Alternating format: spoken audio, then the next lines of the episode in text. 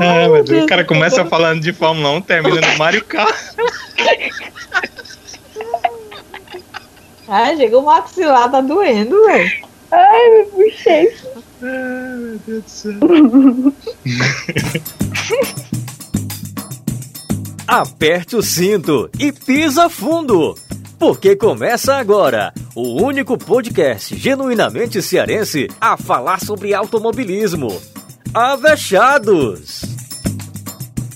Olá, seja muito bem-vindo a mais um episódio do Avechados, único podcast genuinamente cearense a falar sobre automobilismo. Estamos aqui mais uma vez reunidos para conversar, para falar, discutir o que foi o Grande Prêmio de Monte Carlo, GP de Mônaco. Pois é, normalmente eu não falaria tão empolgado assim, né, do GP de Mônaco. Ah, GP de Mônaco, começou do jeito que terminou, foi trenzinho, foi aquela coisa, ninguém ultrapassou ninguém, mas desta vez temos motivos para estar empolgado, né? Até porque depois de alguns anos a gente pode falar que o campeonato de pilotos da Fórmula 1 tem um líder que não é Lewis Hamilton. Pois é, Max Verstappen assumiu a liderança do campeonato de pilotos da Fórmula 1 depois de uma vitória no GP de Mônaco. E é claro que para isso acontecer também, o holandês contou com um pouco de sorte e problemas na Mercedes, especialmente problemas na Mercedes de Hamilton. Pois é, ao menos uma vez parece que o jogo virou. Max Verstappen venceu a corrida e a líder do campeonato contou aí com o sétimo lugar de Hamilton. Mas a gente vai discutir e conversar muito, explicar para você o que, que aconteceu para o Hamilton terminar só em sétimo em Mônaco. É assunto para a gente conversar nesse episódio, entre outras coisas que aconteceram na corrida lá no Principado de Monte Carlo. Mas para isso eu vou chamar aqui o pessoal. Pois é, time completo hoje no Avechados para a gente discutir o que foi que rolou nesse GP de Mônaco. Começar cumprimentando você, Sibeli Bastos, a ausência do último episódio. Já se recuperou, Sibeli? Ou ainda tá chorando? Tudo bem? E o pior é que a galera vai achar que tu tá empolgado é pelo GP de Mônaco. Tu não engana não, macho. Não, pra cima de mim, é todo feliz entre final de semana. Tri. Os secadores aí dando certo. Tri. É, meu filho, eu acho que a conta da, do- da, da Enel, meu filho, desse mês aí na sua casa vai tá truando, viu? Que o secador não parou não, pai. E Ora, aí, meu povo? Bom dia, boa noite, boa tarde, boa madrugada, sei lá o quê. Estou de volta. E aí, meu filho, o negócio eu tava enlutada, como vocês falaram, viu? Porque eu escuto podcast, viu? tu escuta, né, Sibeli? Escuta, escuta. Estava Foi o que eu disse, né? o que eu disse. Tava numa situação assim, meu Deus do céu. Mas bola pra frente, né? Estamos de volta pra comentar desse GP. Que não foi lá o seu sonífero, né? Mas me deu. Eu ainda abri o Candy Cru- Crush, gente. Não vou mentir, não. É, nossa. Legal ter você de volta aqui, Sibeli. Danilão Queiroz já falou por aqui, mas seja bem-vindo, meu caro. Tudo bem? Desculpe me intrometer, viu, Sávio? Um abraço. Um abraço para você, para Cibele, para Flávia, para todo mundo. Que legal a gente estar junto hoje com a equipe completa para a gente analisar esse GP bem interessante da Fórmula 1. Interessante do ponto de vista de a classificação que mudou, de equipes chegarem em posições que não tinham chegado dentro da temporada, mas um grande prêmio onde não tem ultrapassagem não é um grande prêmio é, dos mais legais na Fórmula 1. Entendo tudo que cerca Mônaco, mas fica faltando essa questão da ultrapassagem. E quando, numa corrida de automóvel, fica faltando a ultrapassagem simplesmente porque os carros não podem, não conseguem ultrapassar os outros carros, eu acho que é algo que tem que ser bem avaliado. É verdade, viu, Danilo? Inclusive, eu vi muita gente. é, todo ano vai ser sempre essa discussão, né? Ah, mas o GP de Mônaco é tradicional, é assim. É assim ah, desde quando a Fórmula 1 virou Fórmula 1 e não muda, e que se mudar vai perder a graça. Eu não sei não, eu acho que algumas coisas. Do mesmo jeito que a Fórmula 1 evoluiu com o tempo, na época que se fazia GP de Mônaco, os carros eram bem menos largos do que, são, do que a gente tem hoje. Eu acho que a, a- Mônaco é uma corrida deslumbrante pelo ambiente em si, mas como o Danilo bem falou, uma corrida de Fórmula 1 que você sabe que vai terminar do jeito que começa, com exceção de situações atípicas, enfim, eu acho que algumas coisas precisam sempre ser reavaliadas. Flávia Gouveia, tudo bem, Flavinha? Tá aqui com a gente também. Oi, Sávio. Oi, gente. Sibeli, Danilo, todo mundo que tá ligado. Prazer estar aqui de novo. É, CGP, né, que a gente fica... Uhum, assiste assim meio... É hum. É Mônaco, mas ao mesmo tempo é Mônaco. mas foi muito bom justamente pelo que vocês falaram de ter dado essa movimentada no campeonato, principalmente, e dar, dar essa animada, essa esperança de que vamos ter uma, uma disputa acirrada aí pelo título esse ano. Quem sabe? Pois é, quem sabe, né, Flavinha? GP de Mônaco, que como eu disse, teve vitória de Max Verstappen da Red Bull, vitória que o colocou na liderança do campeonato de pilotos, que colocou também a Red Bull na liderança do campeonato de construtores, que não acontece desde 2013, meu povo. Para vocês terem uma ideia do que acho que Christian Horner e companhia estão empolgados aí depois de terem saído de Mônaco. Mas na corrida, Vitória de Verstappen, segunda colocação de Carlos Sainz Júnior, primeiro pódio dele pela Ferrari. Sibeli deve ter vibrado bastante, mas é assunto para daqui a pouco. Lando Norris foi o terceiro com McLaren, fechando aí um pódio. Aliás, das coincidências, né? A última vez, a, a última vez que a Red Bull venceu em Mônaco com o Vettel em 2013 e saiu de lá na liderança do campeonato também naquela época, um piloto, no caso era o Vettel, né, líder do campeonato, o pódio também foi de um piloto da Red Bull vencendo, na segunda colocação, um piloto da Ferrari, na época o Alonso, querido aí da Cibele, e terceiro colocado foi um piloto da McLaren, acho que foi o Button. É. Na né, constituição do pódio aí das coisas, das coincidências, né, da vida. Quarta colocação e... para, como é, Cibele? E o Hamilton em sétimo. Hamilton em sétimo. O, é, o Sérgio Pérez terminou na quarta posição, uma boa corrida aí do mexicano, especialmente no que se refere à estratégia. Sebastian Vettel, pois é, o alemão, nosso Tião, Tião Vetim, terminou aí na quinta posição, um belo quinto lugar, ótima corrida do Vettel. Sexta posição para Pierre Gasly, que segurou o Hamilton aí de todas as maneiras possíveis e garantiu um belo sexto lugar com a sua AlphaTauri. O Hamilton terminou na sétima posição, assunto para daqui a pouco também. Lance Stroll, o homem que ensinou que é possível voar em Mônaco, terminou na oitava posição. O que ele decolou nesse GP foi brincadeira, viu? Nona posição para Esteban com, com a sua Alpine. E o Giovinazzi, rapaz, Antônio Giovinazzi, foi lá e terminou na décima posição, fechando assim o top 10 do GP de Mônaco. Como eu disse, Max Verstappen com 105 pontos é o líder do campeonato, seguido por Hamilton com 101 e Lando Norris com 56. Danilo Queiroz, deixa eu começar por você. Primeiro pedir a sua análise dessa vitória do Verstappen, que não tem muito o que dizer, né? Assumiu aí a, a liderança por conta do problema que o Leclerc teve e não conseguiu largar, largar. Lembrando que o Leclerc foi o pole position e foi naquele voo de brigadeiro, né? Sem maiores problemas. Mas na sua avaliação, o que que além dessa vitória, o que que essa novidade do Verstappen traz de emocionante para esse campeonato que ao que parece vai continuar sendo um campeonato disputado, né, Danilo?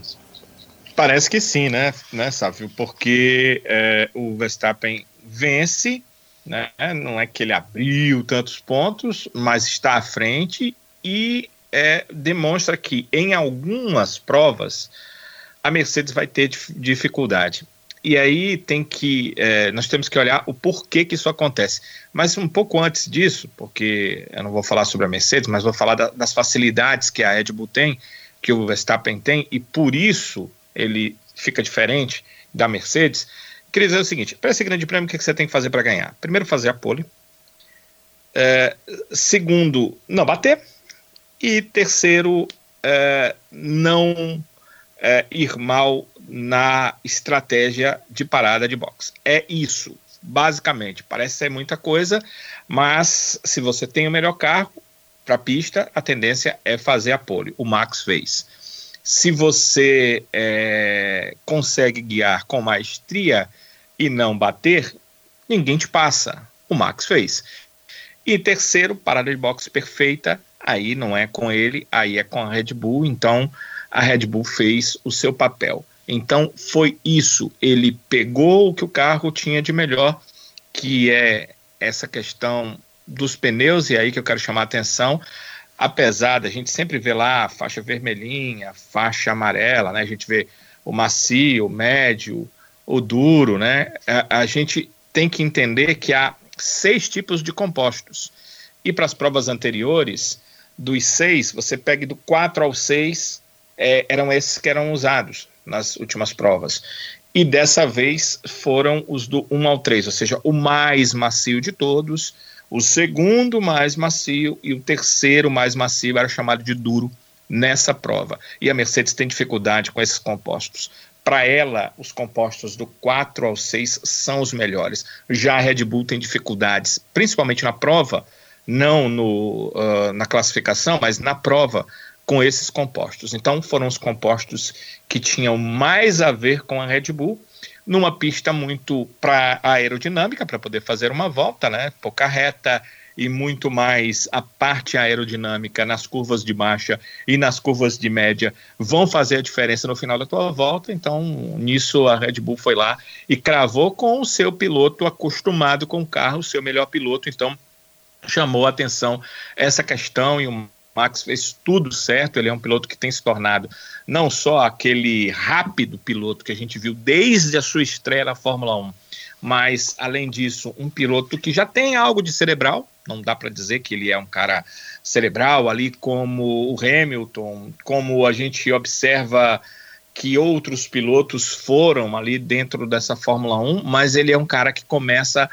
a ter também uh, essa questão da cabeça uh, dentro do que ele vai fazer nas provas. E isso pode, claro, fazer diferença. Ele ainda é um cara muito jovem, mas ele já está na Fórmula 1 há algum tempo, então a maturidade dele começa a chegar mais rápido, principalmente a maturidade do ponto de vista de competição, a maturidade para a Fórmula 1, a maturidade na parte técnica também dentro de uma prova. E acho que uh, isso fez com que ele tivesse esse domínio tremendo, apesar dessas questões que eu coloquei, é, é que ninguém é, sai empurrando o carro e vence prova uh, nenhuma categoria do automobilismo.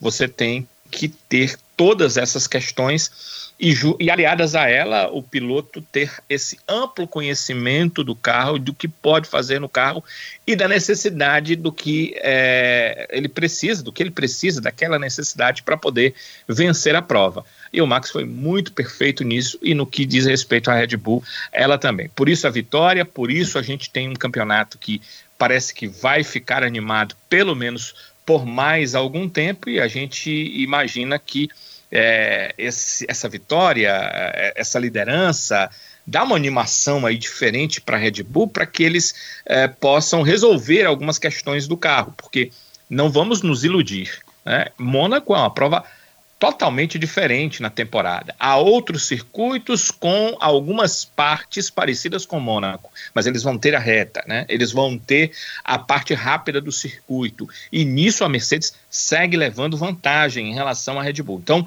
é, a gente não pode pensar que a ah, Mônaco vai ser a fotografia do restante da temporada. Isso não vai acontecer. Então, uh, essa animação serve para que a Red Bull vá lá e faça os ajustes tem um lado bem importante, né? Nos nas últimas semanas, antes dessa prova, a FIA pegou forte para cima da Mercedes em relação à questão dos gastos. Então a Mercedes está contendo tanto os gastos por obrigação, né, por uh, uma chegada pesada da FIA para cima da equipe, que ela não vai testar, não vai fazer mais o teste com os pneus do ano que vem, para se ter uma ideia de como a situação dos gastos está pesada. A Mercedes já está ultrapassando os gastos que ela deveria ter para essa temporada. E isso pode favorecer a Red Bull, porque até aonde a gente tem informação, a Red Bull uh, não cometeu nenhum desajuste na questão dos gastos. E melhor ainda, a Red Bull pode pegar seus gastos e fazê-los vezes dois, já que ela tem a AlphaTauri, que também tem direito ao mesmo valor em gastos. Muitas das coisas que a Red Bull poderia gastar para testar, ela pode gastar na AlphaTauri para testar. Óbvio que outras não, os carros têm as suas diferenças, mas algumas coisas sim, e isso pode ser bem benéfico para a equipe que está aí na luta incessante pelo campeonato, vai ter que se utilizar de todos os artifícios. Se tem um lado bom na prova de Mônaco, é que o Verstappen venceu, uh, conseguiu uma pontuação bem diferente da do Hamilton, que foi só o sétimo colocado, uma pontuação que lhe dá a liderança do campeonato, e temos um campeonato, isso é muito legal de se ver. Pois é, Danilo. Temos um campeonato, né? Isso é legal de se falar, é uma coisa que a gente há muito tempo não tinha. É uma coisa que a gente vem falando nos últimos episódios. Mas que bom, né? A gente ter condições de falar que temos um campeonato. Sibeli Bastos, deixa eu chamar você para essa conversa. Imagino que você está um pouquinho feliz, né, Sibeli, com esse segundo lugar, mas deve estar tá meio dividida, não é? Porque aquele sentimento da pole que escapou e aí hum, a pole veio, mas a vitória não, não, não, não foi possível. A Ferrari fez uma aposta arriscada. Como é que você viu isso tudo e esse bom segundo lugar do Carlos Sainz? Rapaz, primeiro, o filhotinho do Alonso não fez mais que a obrigação dele. Que é isso, gente? Ai, meu Deus, claro que eu fiquei feliz, né? Assim, é, bom, a frustração existiu logo de manhã, quando ainda havia dúvidas, né, se o, se, enfim, se ele ia largar, se não ia largar o Leclerc com a volta maravilhosa que ele fez na classificação, porque como o Danilo bem pontuou, o que realmente define Mônaco é a classificação e a forma como você faz tudo direitinho durante a corrida, ou seja, não bater, ter um pit stop eficiente, largar na pole, então tudo isso contribui para você ter um bom desempenho é, em Mônaco, né? E o Leclerc, para mim, ele foi o craque do jogo, velho. Foi o cara que não participou da corrida, mas ao mesmo tempo ele, ele deu o tom da corrida completamente, né? Ferrari muito boa, com um ritmo muito bom. E, como eu falei, a volta dele eu achei espetacular. Pena que ele foi tirar fino de novo e tirou demais, acabou batendo, o que suscitou várias teorias das, da, da, de conspiração, ah, porque ele bateu de propósito, ah, porque isso, ah, porque aquilo. Uma coisa. É, apesar da frustração de não ter visto ele nem largado os bo boxes, eu fiquei feliz por ter visto uma postura de uma Ferrari mais é, ousada, digamos assim. Porque a Ferrari poderia ter sido muito bem conservadora e ter trocado logo o câmbio dele, porque depois foram ver que realmente foi um problema que em decorrência do câmbio. Devia ter trocado logo o câmbio dele, ele ia, ia para sexto lugar e pronto, acabou. Entendeu? Poderia ser só assim. Mas a Ferrari quis arriscar, eu achei isso um ponto bem positivo, que mostra pelo menos que a escuderia tá um, viva, tá um pouquinho viva, tá querendo pelo menos competir e ter uma gana maior de, apesar das limitações do carro, que tá bem melhor do que o do ano passado, né? Mas ainda assim eu não espero tanta coisa como eu falei nos outros episódios, eu esperava assim beliscar pódios, né? Como bem beliscou o Sainz. É, eu achei bacana essa atitude de simplesmente arriscar. Não, vamos arriscar. Se a gente tem possibilidade de ganhar, saímos na pole, bora arriscar. Eu adorei isso. Uma coisa assim que eu não vejo na Ferrari há muito tempo. A, a coisa de, de, sabe, vamos pagar para ver. Eu gostei. E é aquela coisa, né? Não tem muito, não tem muito a perder não é uma RBR, não é uma, uma Mercedes que está disputando o campeonato, então ela tem mais liberdade de fazer o que fez. Infelizmente, na, no, na casa do pobre do bichinho lá do Lelec, né, que ô zica, meu Deus do céu, velho. Meu filho, Mônaco para você é para ficar na varandinha vendo os carros passarem. Porque não tá dando bom não você correr, tá um negócio meio difícil.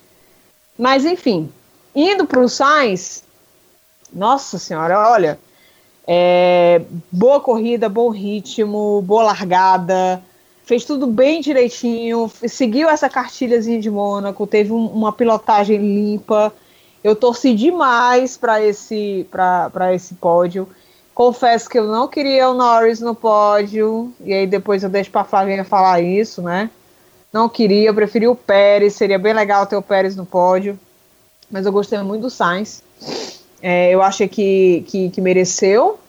Achei que, que simplesmente ele fez tudo direitinho e que a Ferrari tá, vai beliscar, vai continuar fazendo essas, essa, comendo pelas beiradas o, o, que tem que comer. E pelo que eu tô vendo, o menino meu que já pegou um tranco no carro, né? Porque entre ele e o, e o Leclerc, nas voltas ali do, dos treinos classificatórios, no treino classificatório e nos treinos livres, eles estavam andando pau a pau. Apesar da volta master que o, que o Leclerc fez. Então, assim, a corrida da Ferrari me surpreendeu muito. Aliás, a Ferrari me surpreendeu o final de semana inteiro. E eu acredito que isso pode dar maior motivação para a equipe e para os pilotos de, nas próximas corridas, é, beliscarem mais, né? Porque, assim, a gente sabe que pódio é bom. E quanto mais pódio, melhor, né? Não à toa que na classificação de pilotos o negócio ficou melhor ainda. Eu, pelo menos, adorei. Então, assim, não tenho. Olha, mas até milagre. Não tenho do que reclamar da Ferrari. Nem do, do, do, de ficar pé da vida por não ter visto as coisas direito. Mas no final eu pensei, pô, arriscou. Então é isso. Arriscou, teve essa liberdade, tem essa liberdade para fazer isso. Então não, não vou ficar chateada, não. Foi o craque do jogo. É, só duas coisas aqui que eu vou acrescentar aos seus comentários, Sibeli. A primeira é que essa, essa sorte, né? Você bota aí entre aspas e do Leclerc em casa é a típica sorte que alguns pilotos têm, né? Incrivelmente isso. É, me vem à cabeça que o próprio Ricardo na Austrália não tem sorte é, na corrida, sempre acontece alguma coisa e as coisas não vão bem para ele em casa. E sem falar na, na, acho que a, a mais clássica de todas, né? a histórica sorte do Barrichello em São Paulo. que é incrível. Incrível, incrível, incrível. Uh, mas eu lembro também do Villeneuve no Canadá também não tem é, não tem é, coisa que faça também que, fez né com que o Villeneuve andasse bem em casa é impressionante mas enfim espero que o Leclerc consiga não consiga virar isso né e... foi a pole foi a pole é, tá mas a pole é pole, né? Tem ganhar, gente. Eu, eu, acho, eu queria muito que as coisas tivessem dado certo para ele domingo, sinceramente. Mas pensando no campeonato, é claro, foi ótimo o Verstappen ter, ter vencido, né? Mas eu queria muito que o. Eu, o... eu, macho, eu não vou nem mentir que eu acho que se tivesse dado certo, ia ter dado uma zica tão grande. Era capaz dele bater na última volta. Capaz era bater, pois é. Então, assim, foi é. ótimo do jeito que foi, velho. É, mas que não entra nem no, na, na corrida. É, e uma outra coisa, rapaz, que me fugiu aqui da cabeça enquanto a Sibeli estava falando, eu ia lembrar. É, só o seguinte, que eu não sei. É, a, a, Ferrari ainda não explicou muito bem né, essa história do Leclerc, mas. É, só enfim, eu acho que foi uma aposta que talvez.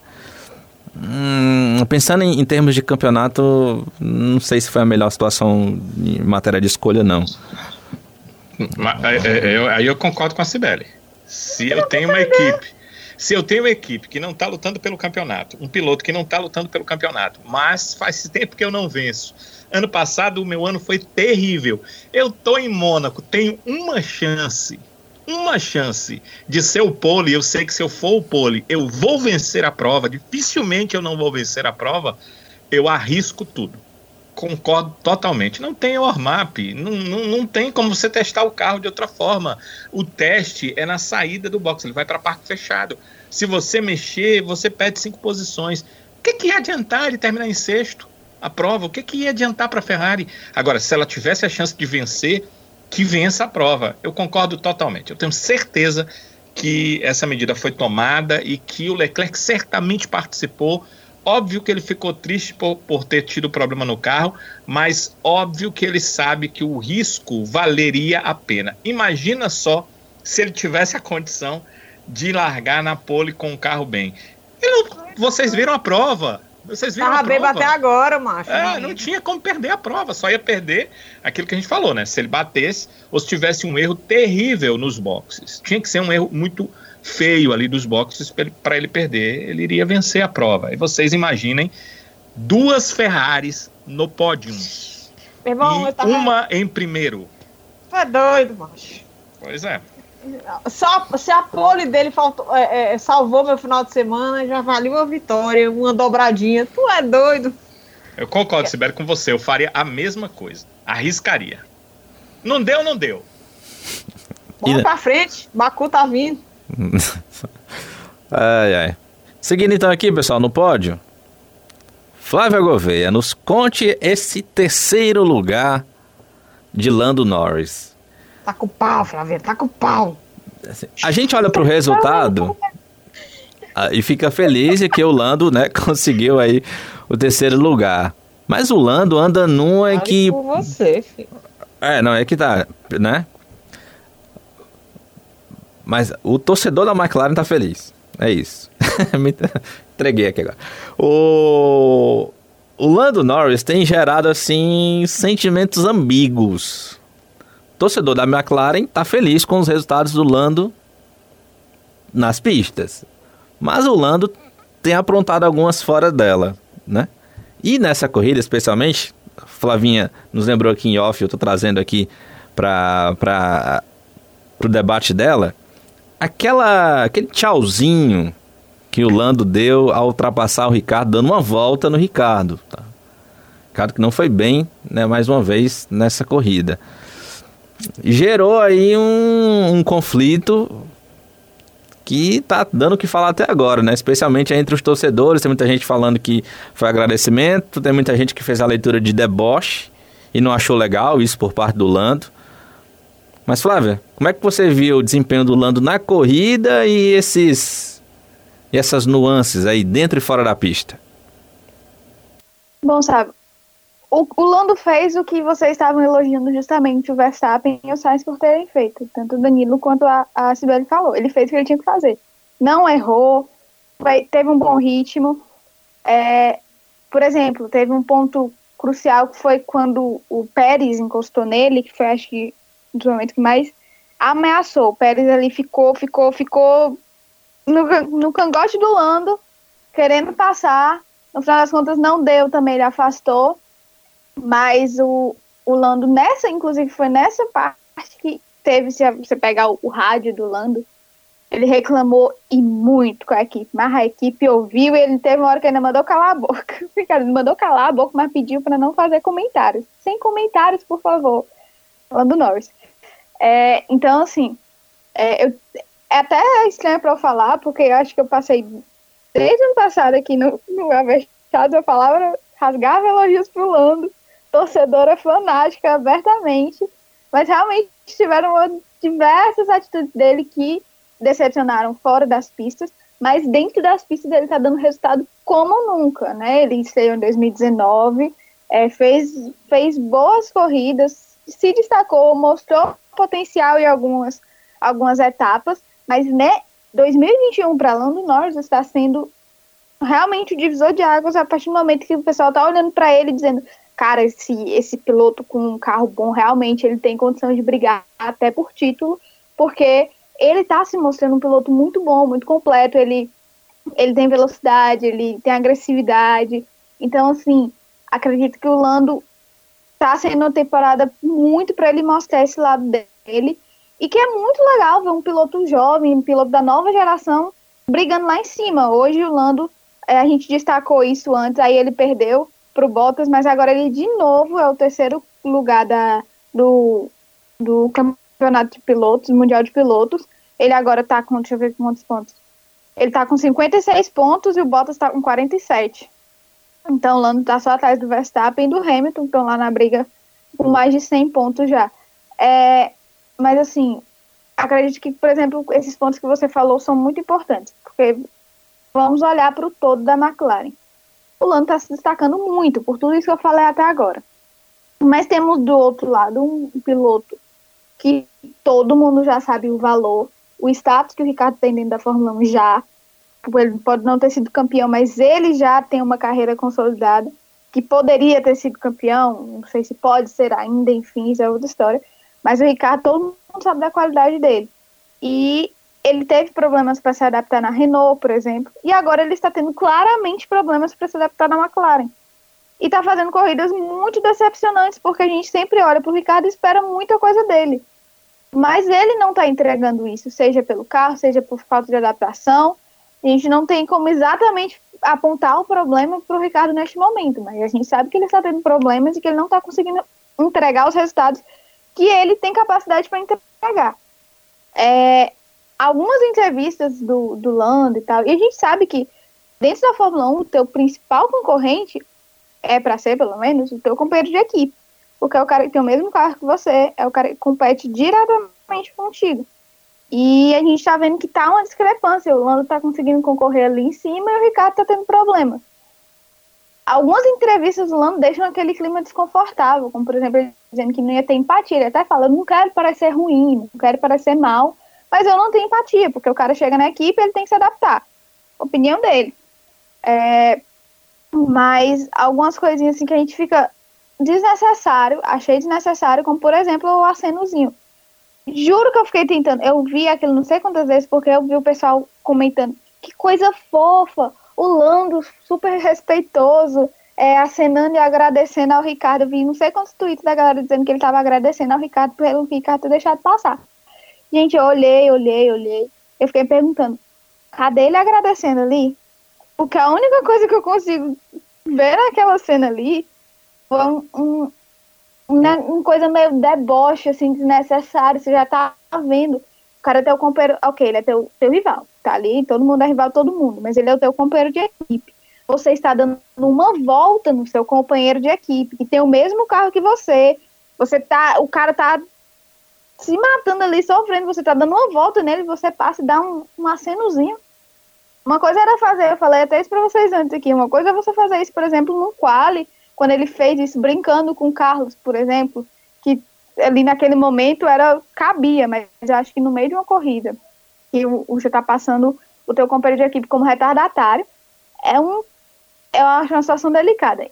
Enfim, não acho que isso vai criar uma é, é, é toda na minha opinião, porque enfim a gente tá aqui para dar opinião, né? Senão a gente não tava aqui.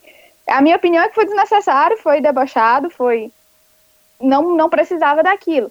Acho que isso vai criar um grande confusão dentro da McLaren? Não vai.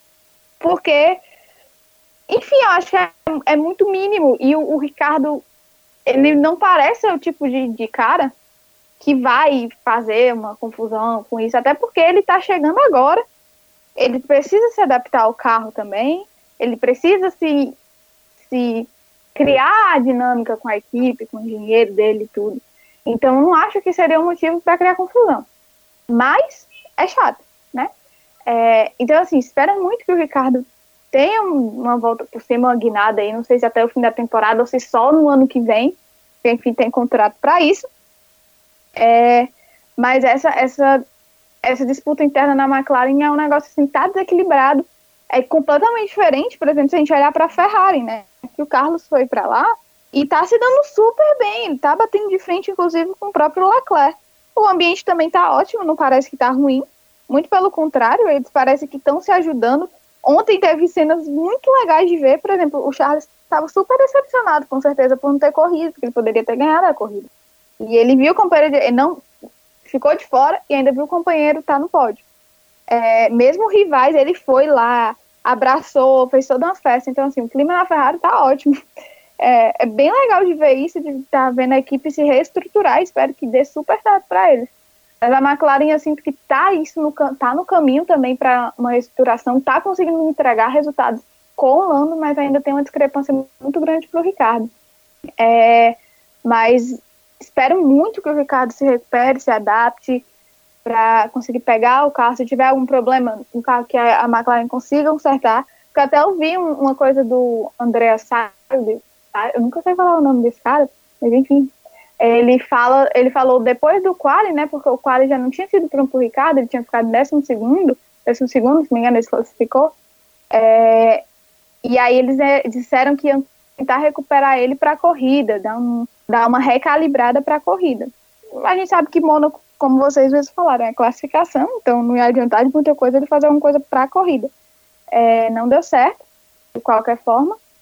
Mas, enfim, espero que nas próximas etapas eles consigam dar um gás a mais, um ânimo a mais. E tá essas picuinhas, porque às vezes assim é chato. gente espera mais uns pilotos, porque os caras estão ali competindo em alto nível. picuinha de adolescente, porque às vezes parece que o Lando é novo, obviamente, ele é bem novinho, mas parece que tem a cabeça de adolescente mesmo para fazer certas coisas que a gente mas não acha necessário né? fazer. É, não é, não é necessário fazer. O, o, o que me incomoda no, no, no Lando é que, tipo assim, ele tem umas posturas meio morde a sopra, sabe? Faz uma maldade e diz, ah, foi brincadeira. É, é, é bem coisa de adolescente mesmo, me parece isso. E eu acho que não cabe, entendeu? Num ambiente que está, tipo assim, a Fórmula 1, cara, é, é a elite da elite ali, tem que ter o um mínimo de maturidade para saber lidar com certas coisas. Então, assim, acho que ele tem que pegar leve. Era muito legal, as brincadeiras dele eram bem até sadias. A gente, 2019 foi o ano dele nesse sentido. Porque 2019 todo mundo gostava do Lando, porque foi uma revolução o menino chegar brincando, fazendo não sei o quê, blá, blá, blá, blá. Mas agora ele chegou no nível já que as brincadeiras não estão exatamente sendo para aquele momento. Mas como eu disse antes, é a minha opinião. Se vocês quiserem ficar com raiva também, o pessoal que tá ouvindo aí, desculpa. Vocês ouviram aí a sonoplastia da, da mãozinha? Sim, menino. É. Faltou, problema de vocês. Faltou só ela dizer. De vocês. Faltou só o pi. Não. Se vocês acharem ruim, tô nem aí. Problema Desculpa, de vocês. Se acharem ruim, é. não, é porque eu passava é. tá doidado. Mas agora, gente, eu acho que tem certos comportamentos que não são. Não cabem em, em determinadas situações e momentos. Faltou só ela dizer. E aí eu vou hum. pedir aqui pra sonoplastia colocar, né? Depois no, na edição. Meu Deus. Brasil tá lascado! Cara, essa... Não, mas só, só, só, pra, só, pra, dar uma fechada aqui, essa, a, a única decepção que eu tenho é como é, essas coisas fora das, das, pistas, tá? Porque o Lando tem se mostrado um ótimo piloto nas pistas e isso é muito legal de acompanhar e de ver. Enfim, era isso. É importante dividir as coisas, acho legal isso que a Flávia faz. Faz e fala. Agora, é, Flávia, a gente, por outros, por outros motivos, motivos profissionais, a gente está muito acostumado com as redes sociais, né? E como hum. eu vejo bobagens nas redes sociais. Então, Vai, pode ser, pode ser que. É, só o que a gente vê. Porque são muitas pessoas. Primeiro o seguinte. É, o que você disse tem a ver, né? A Fórmula 1 é um, é um circo, né? É uma, é uma coisa tão grande, tão imensa, que o cara deveria pensar melhor antes de falar alguma coisa. É, tentar utilizar as palavras da melhor forma possível para não ser mal interpretado, até porque ele tem que lembrar o seguinte: ele fala em inglês, e esse inglês dele é traduzido para um monte de línguas. Línguas que têm palavras cognatas com inglês e línguas que não têm. É, é imagina um inglês para um finlandês, deve ser uma dificuldade, porque é, a raiz, o radical é totalmente diferente. Só, só para passar, passar essa informação. O que, que eu quero dizer com isso? Ele é um jovem, ele ainda é muito novo, ele está na idade que a gente também, é, que eu já estive, né, e que você, Flávia, está, e que os outros meus colegas também já passaram há bem pouco tempo e lembram muito bem que nós cometemos mais erros do que nós vamos cometer no restante da vida, porque é assim que as coisas são. A não ser algumas anormalidades, pessoas que têm uh, certas dificuldades, elas cometem os erros e a escadinha ao longo da subida vai fazendo com que os erros que a gente cometeu ontem a gente não cometa mais hoje e tente cometer ainda menos amanhã. É, é assim que as coisas são. Então, a gente tem que levar em consideração que ele é um jovem e que esse tipo de coisa vai acontecer. E é um outro problema das redes sociais. As redes sociais, elas, é, é, nós, né? Que nós é que fazemos, não é o dono do Facebook, não é o dono do Instagram, não é o dono do Twitter, somos nós. Nós, nas redes sociais, somos pessoas perfeitas. Sabe por quê? Porque nós não aguentamos erros de ninguém. Não, não erramos e ninguém erra. E se eu disser uma coisa e alguém disser que está errado, ela está dizendo isso por causa de X, Y ou Z, e não porque eu esteja errado, porque eu nunca estou errado numa rede social. É, é, claro que não, nem todos somos assim. Eu estou falando de uma abrangência geral, e principalmente as pessoas que hoje fazem alguma força para formar opinião. E normalmente você forma opinião indo contra alguma coisa. Dificilmente você forma opinião na rede social com um texto sobre algo novo que você está trazendo para a sociedade. Ou algo antigo, mas que vale a pena ser colocado. Não. Normalmente você forma opinião é, contradizendo a opinião de alguém. É o normal né, das redes sociais. Então você olha para um Lando Norris, vê ele cometendo erros, e eu acho que a gente está tá num podcast para avaliar algumas situações, e a gente tem que tocar na ferida como você tocou. Só que a gente tem que pensar que ele é um jovem, que ele está se formando dentro da Fórmula 1 como pessoa também. A gente viu o Max Verstappen fazer um monte de bobagens, um garotinho extremamente mimado quando chegou na Fórmula 1. E a gente também, né, muitas vezes tocou nesses erros onde a gente estava, não havia o podcast ainda, quando o Max começou a cometer uh, um monte de aberrações, de bobagens que ele dizia, fazia errado na pista e fora da pista queria mostrar que estava certo. Isso vai acontecer com Lando, isso vai acontecer com algum piloto que suba da Fórmula 2 ano que vem, isso acontece com o Mazepin, isso acontece o com Tsunoda, todos os pilotos. Né? Com o Tsunoda, foi extremamente que começou tão bem. É criticado é. por causa do, do o Tsunoda, a situação dele, da, da questão. É, a situação é, não, dele é mais difícil, Flávio, pela equipe que ele está, né? Não, com certeza, mas é porque pelo comportamento dele, tu, tu, eu não sei se você acompanhou, mas aquela questão dele gritar nos, no rádio, e soltar Sim. muito palavrão, a galera meteu. Gente, eu vi gente enterrando a carreira do Tsunoda por causa daquilo. Disseram, eu esse não vai, não vai durar na, não vai durar na Fórmula 1. É, eu, é, eu acho até que ele não vai durar porque ele tá na, na equipe errada, né? Pra, ah, fazer é, esse tipo de coisa, é, né? Uma equipe onde Helmut Marko não aceita erros, né? É, é por isso que ele ama tanto o Verstappen, porque fora da pista ele foi mimado e, e, e maluco, mas dentro da pista ele sempre entregou o resultado. E é isso que o, o, velho quer, né? Ele quer isso. Dentro da pista você me entrega resultado? Ah, pode fazer o que você quiser. Red Bull, ela te dá asas para você fazer o que você quiser. Eles até gostam disso. Eles até acham legal o cara ser é, um bad boy. É, a Red Bull ela, ela, gosta dessa, desse, desse pensamento bad boy. Talvez por isso não se dá muito com o Gasly, que já é um outro pensamento de pessoa. Mas se dava muito bem com o Verstappen, porque na pista ele fazia o que queria. Agora, ser bad boy e ser mal na pista, aí é inaceitável para a Red Bull e é inaceitável para o Marco e às vezes não tem nem uma segunda chance, um segundo ano de chance. Veja o que, é que aconteceu com o Gasly, que no meio de uma temporada já foi substituído. Então, tem essas questões. Agora, é, voltando para o que eu estava falando no começo, a questão do problema é, do Norris com o Ricardo. A gente não sabe qual é a relação deles ali de brincadeira. A gente não sabe se o tchauzinho foi uma brincadeira ou se realmente foi um agradecimento, porque eu não vi o Ricardo reclamando de nada disso. Os fãs do Ricardo reclamam e brigam com os fãs do Norris os fãs do Norris acham uma outra coisa e brigam com os fãs do, do Ricardo. Normalmente isso não vai acontecer pós-corrida, né? Tem assessoria, o cara lá tá ah, meio que é, dentro de uma grade ali onde ele só pode dizer o que passam para ele. A assessora está gravando ali com o celular. Ele sabe que essa gravação vai ser utilizada na reunião da equipe lá no final do dia. Então ele pensa duas vezes. Só que ele vai para casa Dessa vez não, temos provas mais próximas, mas daqui uns dias vai para casa e aí lá ele dá uma entrevista e aí ele passa a informação do que aconteceu. Quer dizer, em algum momento a gente vai descobrir se aquilo ali o Ricardo não gostou ou se era apenas uma coisa entre eles. A gente vai descobrir no futuro.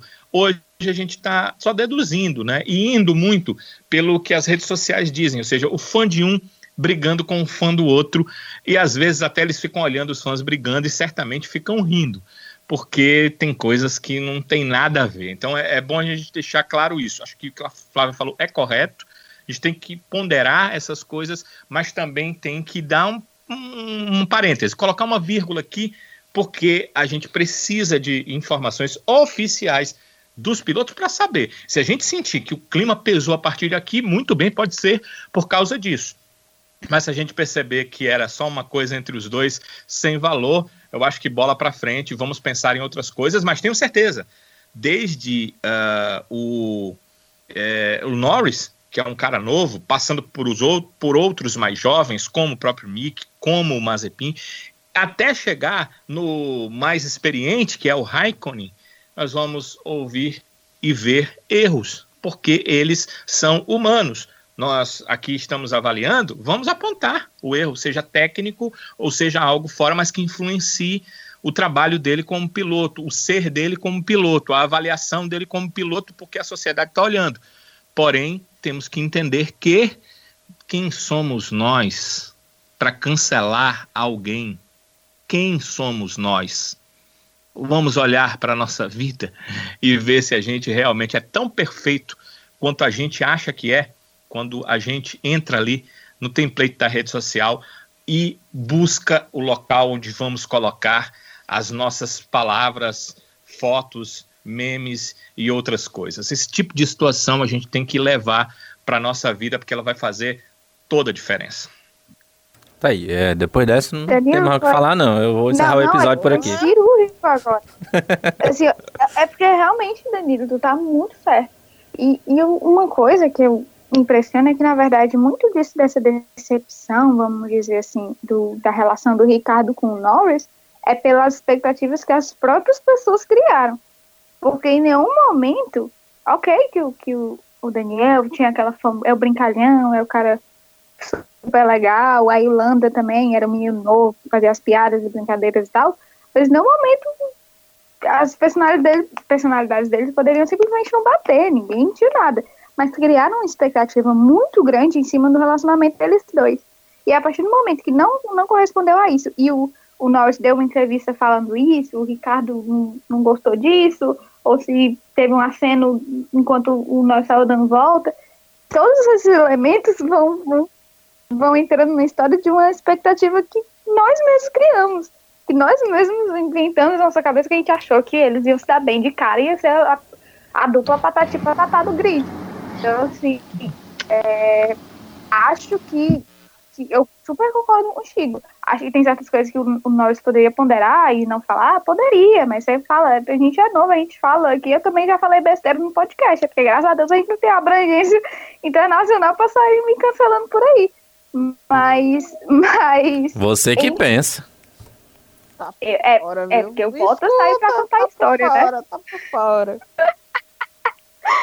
Não, mas eu super concordo com isso que o Danilo falou. E tem isso ainda, né? Da, a decepção é porque a, quem criou a expectativa foi a gente. Eles não prometeram absolutamente nada. Tá, e, e, outra coisa que o, o Ricardo tá muito calado, porque ele tá muito mal, né?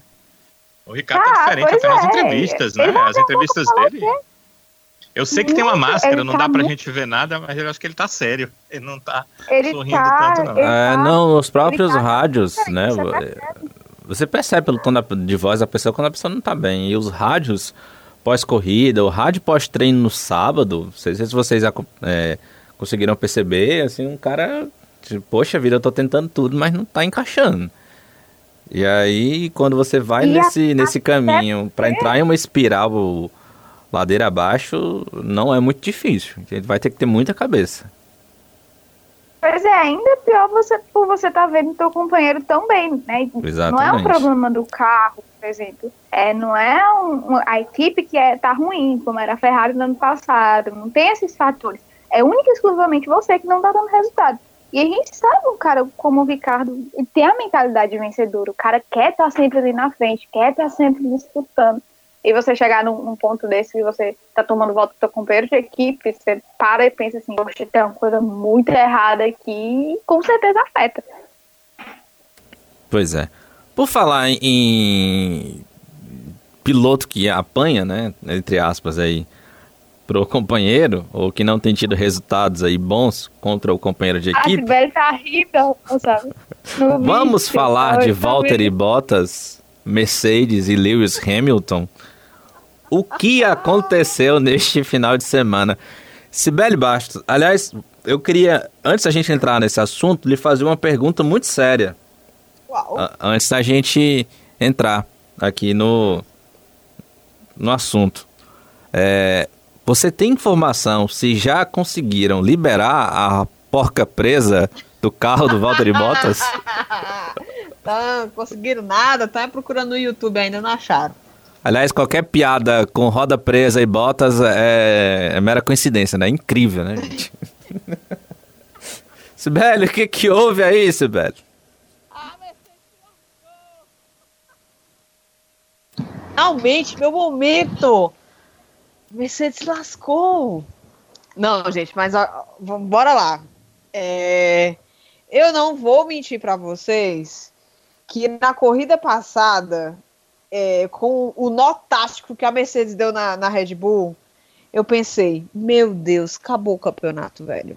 Acabou. Acabou, acabou porque eu não vi, eu vi a Red Bull muito passiva ali, não reagiu, não, e não fez nada, e eu meu irmão, se continuar desse jeito aí, Barão, o negócio não vai funfar, vai ser mais um, um campeonato para Mercedes. E a gente vai ficar aqui feito cara de besta e palhaço, crente que ia ter um campeonato, né? Porque a gente sabe que erros da Mercedes são coisas raras ao longo da temporada. Acontece assim, no máximo, estourando uma vez. No máximo. Se a gente pegar essa, essa média, digamos que a Mercedes só errou ou irá errar em Mônaco, né? Como ocorreu. É, bom, antes de, de, analisar a corrida em si, a gente tem que voltar para o treino classificatório. Não tem jeito, meu povo. Tem que voltar para o treino quando se fala de Mônaco. E na boa, bora lá. Leleque tinha feito o primeiro tempo, né? Tava lá numa pole provisória, porque ainda tinha tempo para os outros tentarem todo mundo foi para a pista. O Bottas estava com um tempo melhor que o, o Lewis Hamilton. O que, que o Lewis Hamilton estava fazendo ali em sétimo? Será que a, que a culpa desempenho da Mercedes é completamente culpa da equipe? Porque se você está num GP que a classificação é uma condição sine qua non, digamos assim, para você ir bem na corrida, por que diabos que tu se coloca numa sétima posição no grid? Ah, mas porque o menino bateu, interrompeu, que não sei o quê. Saísse antes, meu patrão. Dessa volta, entendeu? Eu sei que muita gente vai achar que ah, é hater, não sei o quê. Mas assim, analisando friamente, é, porque tem uma coisa que ficou muito gravada na minha cabeça, foi o comentário que o Lewis Hamilton fez depois dessa corrida toda foi que a equipe tinha muito a aprender e deve ter ouvido pra caramba, né, de ontem para hoje, sobre Mônaco, mas que ele pessoalmente não. Só que eu não acho que a culpa do desempenho da Mercedes seja completamente culpa da equipe. A equipe foi lesada ou otimista demais na estratégia que montou para o Lewis Hamilton, pensando só no Gasly, né? Porque a impressão que eu tive foi essa. A Mercedes, ela queria fazer um undercut no Gasly, né? Porque ele estava preso atrás do Gasly, mas infelizmente esqueceu de combinar com o Vettel, com o Pérez, né? Que acabou não dando certo. Mas será mesmo que a culpa é só da equipe por ter antecipado, por ter parado ele muito cedo, já que ele saiu aquele rádio falando, né? Que, que ele estava conservando os pneus, porque ele queria ficar um pouco mais de tempo na pista. Mas será mesmo? que a culpa é só do, do, da Mercedes, eu acho a culpa é da Mercedes e também do próprio Lewis Hamilton. Que poderia ter se colocado numa, numa posição melhor ali na classificação, entende? É, e com isso ter tido um, um, um, desempenho melhor. Afinal, eles ganharam, cada um ganhou uma posição a mais, né? Com a saída do, do Leclerc do grid. Então, assim, em tese, né? Ele, ao invés de sétimo, foi para sexto lugar, saiu em sexto, mas acabou saindo em sétimo por conta da estratégia, enfim, que não acabou não dando certo. Não achei nem tão lambança assim, sabe? Lambança mesmo foi com o pobre do, do Bostas. Tô falando pobre porque assim. é, a declaração do Toto pós-corrida, de, de, de meio que. Meio não, ele colocou a culpa no piloto, porque o piloto não parou de um jeito que deveria parar, que, e, e, com isso fez com que a porca, ah, pelo amor de Deus, meu filho, foi um erro, vocês erraram o pit stop do cara. Sei lá se foi o jeito que, que, que o mecânico colocou lá o negócio, esqueci o nome do negócio, para dizer, é, é, tirar a, a porca parafuso, sei lá o quê. Pistola? A pistola, é. Entendeu? Alguma coisa tá, deu errado. Tá nervosa, se acalme alguma coisa deu errado e pronto, vocês erraram ali no, no, no pobre do Bostas. O Bostas, olha só, não estou querendo defender Bostas, porque eu acho que o erro dele é de estar na Fórmula 1, entendeu? Ele já começa por aí. Não vou nem dizer que o bichinho é desistir, não, que eu não vou pegar pesado com ele, não, que o final de semana foi paia para ele. Mas o ele se colocou numa posição de classificação muito boa. Inclusive, ele largou bem. Mas Max, Max estava ligado, né? Max estava bem ligado. Então, assim, é, eu sei que a minha avaliação pode soar um pouco imparcial por conta do, do aliás, parcial por conta do, do ser ferrarista, mas quando eu olho para a situação e para o que foi falado e para o que foi dito, eu acho que se você se coloca em posições boas para ser competitivo, o mérito é teu. Quando você não se coloca, não tem mérito não. Mas a culpa não é só da equipe, é tua também. Então, assim, Lewis Hamilton, querido, eu sei que você não está acostumado a perder. Eu sei que você é, tá aí se mantendo em alta performance há anos, e não é sozinho, né? Graças também à equipe, enfim. Mas ah, tem dia que não funfa, né, pai? E não funfou nesse final de semana para ele. Né? Agora aquela coisa. O cara não é acostumado a ficar atrás. A gente sabe o que, que acontece quando ele fica atrás. Ele vai, já estava tomando gosto pelo negócio. Quando percebeu que haveria o mínimo de competição que não estava tendo nos anos anteriores. E agora ele está atrás da pontuação, agora o bicho vai virar. Vai ficar endiabrado. Assim, a gente vai ver um. Aquele, a gente pode é, ver de novo aquele Lewis Hamilton de 2016, que a gente está torcendo para o campeonato lá em 2016, né? A gente pode ver isso, mas a gente também depende do Verstappen. O Verstappen tem que acordar, comer, dormir, fazer tudo com a Fórmula 1, se ele quiser ganhar esse título do, do Lewis Hamilton. Então ele não pode achar que por estar é, alguns pontos à frente, por ter conseguido um bom resultado em Mônaco, que as coisas estão fáceis para ele. Não. O negócio está começando agora.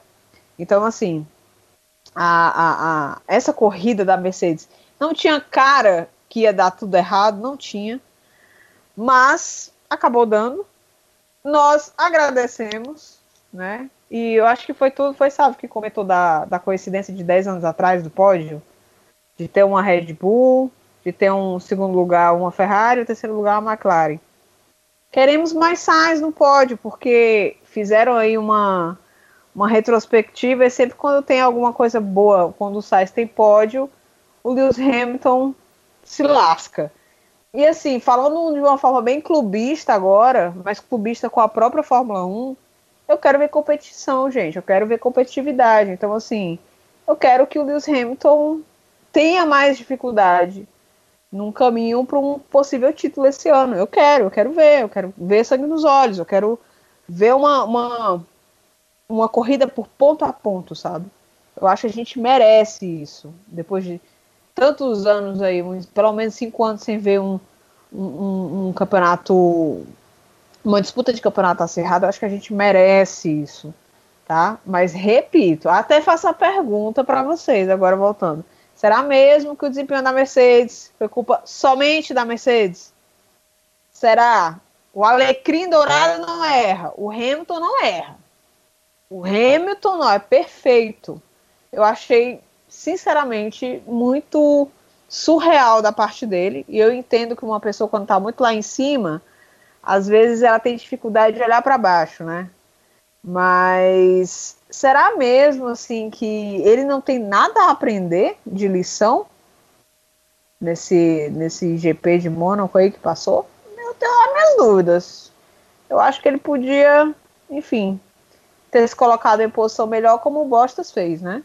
o pobre do Bostas, coitado. Estavam com rumores que iam trocar ele. Não acredito que, que a Mercedes vá fazer isso, ou vá dar uma de Red Bull. Como vocês comentaram no podcast passado, eu aqui estou sempre salentando, né? Que eu escutei. Mas tá na cara que a Mercedes quer meio que se livrar, né? Só deve estar na dúvida de quem que vai pôr. Mas que a Mercedes já tá querendo sacar o, o Bostas, aí tá meio na cara é aquela coisa, né? O, o, é tipo uma empresa que quer mandar o empregado embora e fica na disputa, né? Para quem é que, que desiste primeiro. Tô achando que o Botinhas vai ter que procurar outro lugarzinho para trabalhar. Que acho que não vai fufar mais, não. E é isso, meu povo. O que, é que vocês acham? Eu amei essa, essa, essa Mercedes lascada. Eu quero é campeonato. É fato, a Mercedes errou na estratégia. Não. não na estratégia do Hamilton, né? Tentou fazer um, um uma, uma manobra que a Alpha Tauri estava ligado, de repente estava até esperando já, né? Isso acontecer. Eu acho que eles deram uma dormida nesse aspecto. O Hamilton, eh, eu não sei, eu não, não consigo pensar que ele conseguiria fazer algo diferente na corrida, estando onde ele estava. Eu acho que o problema foi na classificação. A estratégia, a estratégia do Pérez, entendeu? A estratégia do Pérez. A, a Red Bull deu uma aula para Mercedes. Ó, oh, era isso aqui que você fazer com o Hamilton. Era a única chance que ele tinha de ganhar a posição. A estratégia do Pérez. O Pérez com a Red Bull deram uma aula. E o Hamilton é muito semelhante ao Pérez na questão de guardar o pneu, guardar fazer pneu. o pneu funcionar. Então, esse foi o erro da Mercedes. Agora, concordo totalmente com a Sibeli. O Hamilton foi conservador demais nas suas voltas. Não sei se ele não se sentia bem com o carro, se ele tinha receio de bater o carro, mas ele foi extremamente conservador. O erro do Hamilton foi na classificação. No restante, ele não errou, fez o que ele sempre faz, conservou os pneus, tá, estavam muito bem. Ele até conversou com a equipe sobre isso. Os pneus do Bottas acabando, o deles, os dele muito bem, mas a equipe pensou, como disse a Sibeli, perfeita, só pensou em passar o Gasly. E aí o Gasly veio a, AlphaTauri e fez a, a, ele fez a medida, ela fez a contramedida e saiu na frente do Hamilton. O que, que ele está fazendo na minha frente de novo? A forma de trabalhar era o que a Red Bull fez com o Pérez.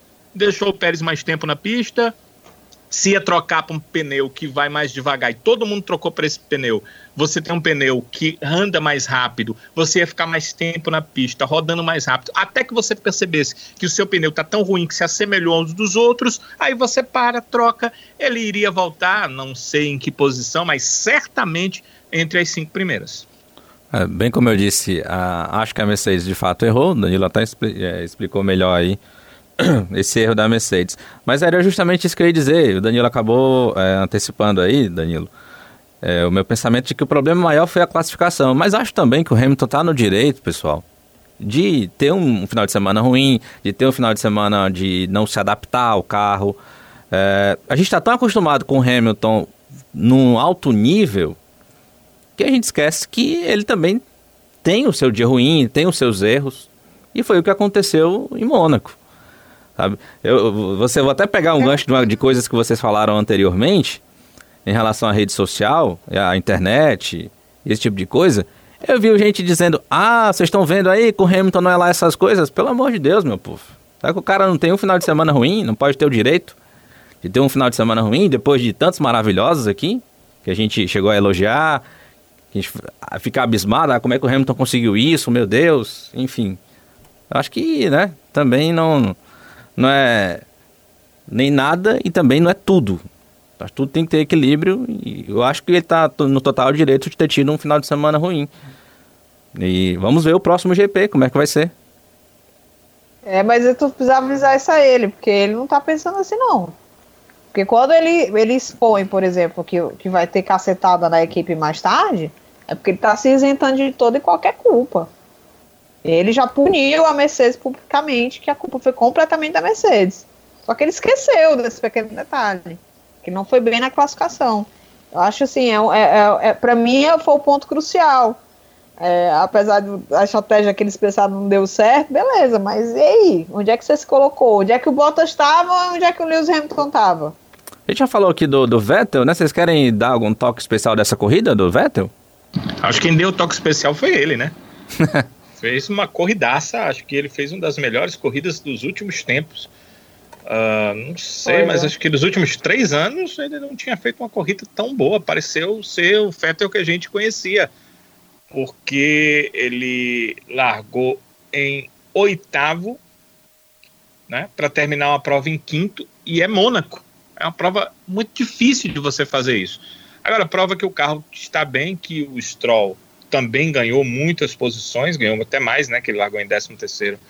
para terminar na oitava colocação, então ganhou cinco posições, mas quanto mais à frente, mais difícil de você ganhar a posição.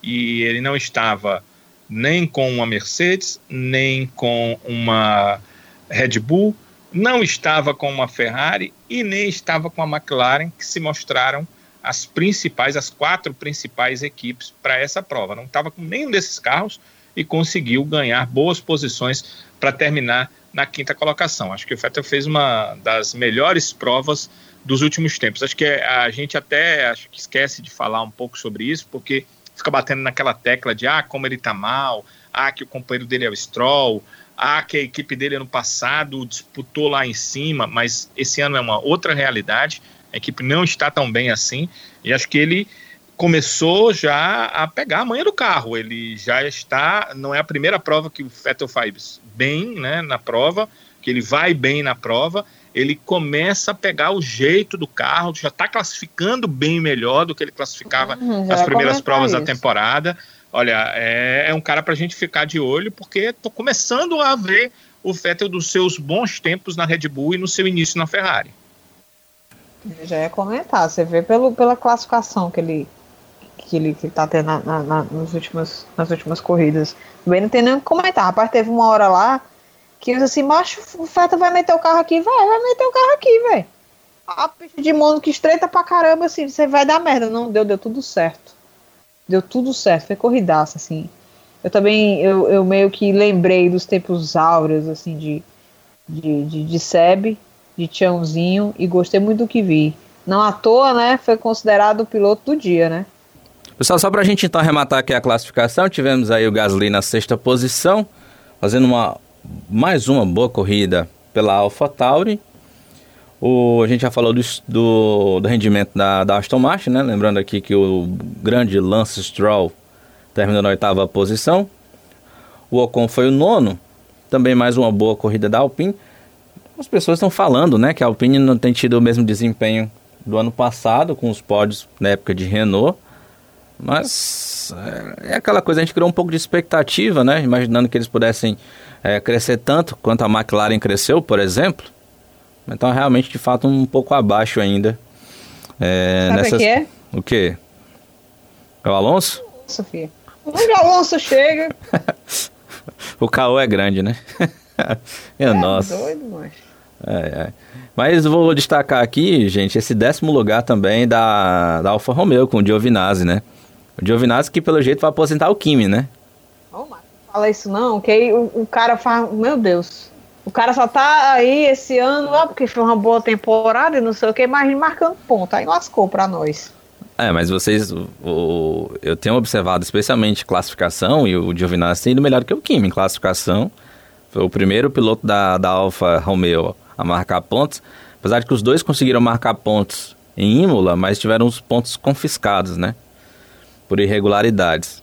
Mas esse ano o Giovinazzi, pelo menos nesse primeiro, nessa primeira parte da temporada, o Giovinazzi tem conseguido ir melhor do que o Kimi. O Kimi às vezes tem ficado inclusive no Q1 na classificação e o Giovinazzi tem conseguido avançar em algumas corridas ao Q2 e em Mônaco, né, conseguiu esse avançar ao Q3, largou em nono, mas perdeu a posição aí pro Ocon, mas conseguiu esse bom pontinho para Alfa Romeo. Assim, no, na classificação de construtores, as únicas duas equipes que não têm pontos depois desse pontinho da Alfa Romeo é justamente Williams e Haas. A Williams eu até boto fé que ainda consiga um ponto ainda. Mas a Haas realmente depois dessa não vai mais não, rasicou já. Já era. Só uma coisa antes a gente ir para nossa eleição, pessoal. Vocês não acharam? Eu achei assim muito estranho aquela entrevista pós corrida, né? Com os três primeiros.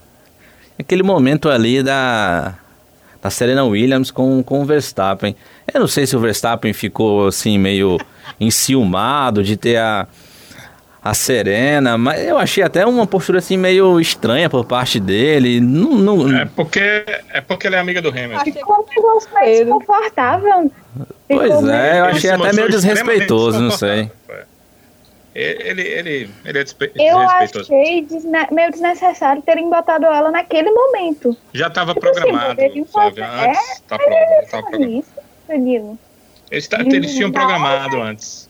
Mas na hora da entrevista, um cara que ganhou a corrida, aí você pega um, uma outra pessoa, achei meio estranho. Tipo assim, não é, não é nada por ela, não. Acho a Serena maravilhosa. Se ela quiser, quiserem fazer um, um documentário com ela assistindo o GP de Mônaco, ok. Mas achei esse negócio meio estranho, ficou bem desconfortável. Eu acho que volte sempre. Se sempre quando ela for, o Hamilton for mal, pode vir, pai. Que Rapaz, eu nem reparei de ser. Eu, eu ficava só reparando assim, meu irmão, uma mãozada de uma mulher dessa, o cabo voa é longe, velho. Só isso que eu tava reparando. Nem reparei se ele tava desconfortável ou não.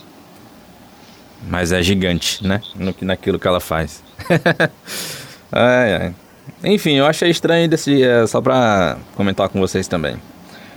É, vamos para a votação então. É hora da gente escolher o nosso lesado e o nosso avexado do GP de Mônaco. Lembrando que é esse o momento da sua participação. Você que nos ajuda a escolher lá no Twitter o lesado e o avexado. Começando então pelo lesado com a vinhetinha do quadro.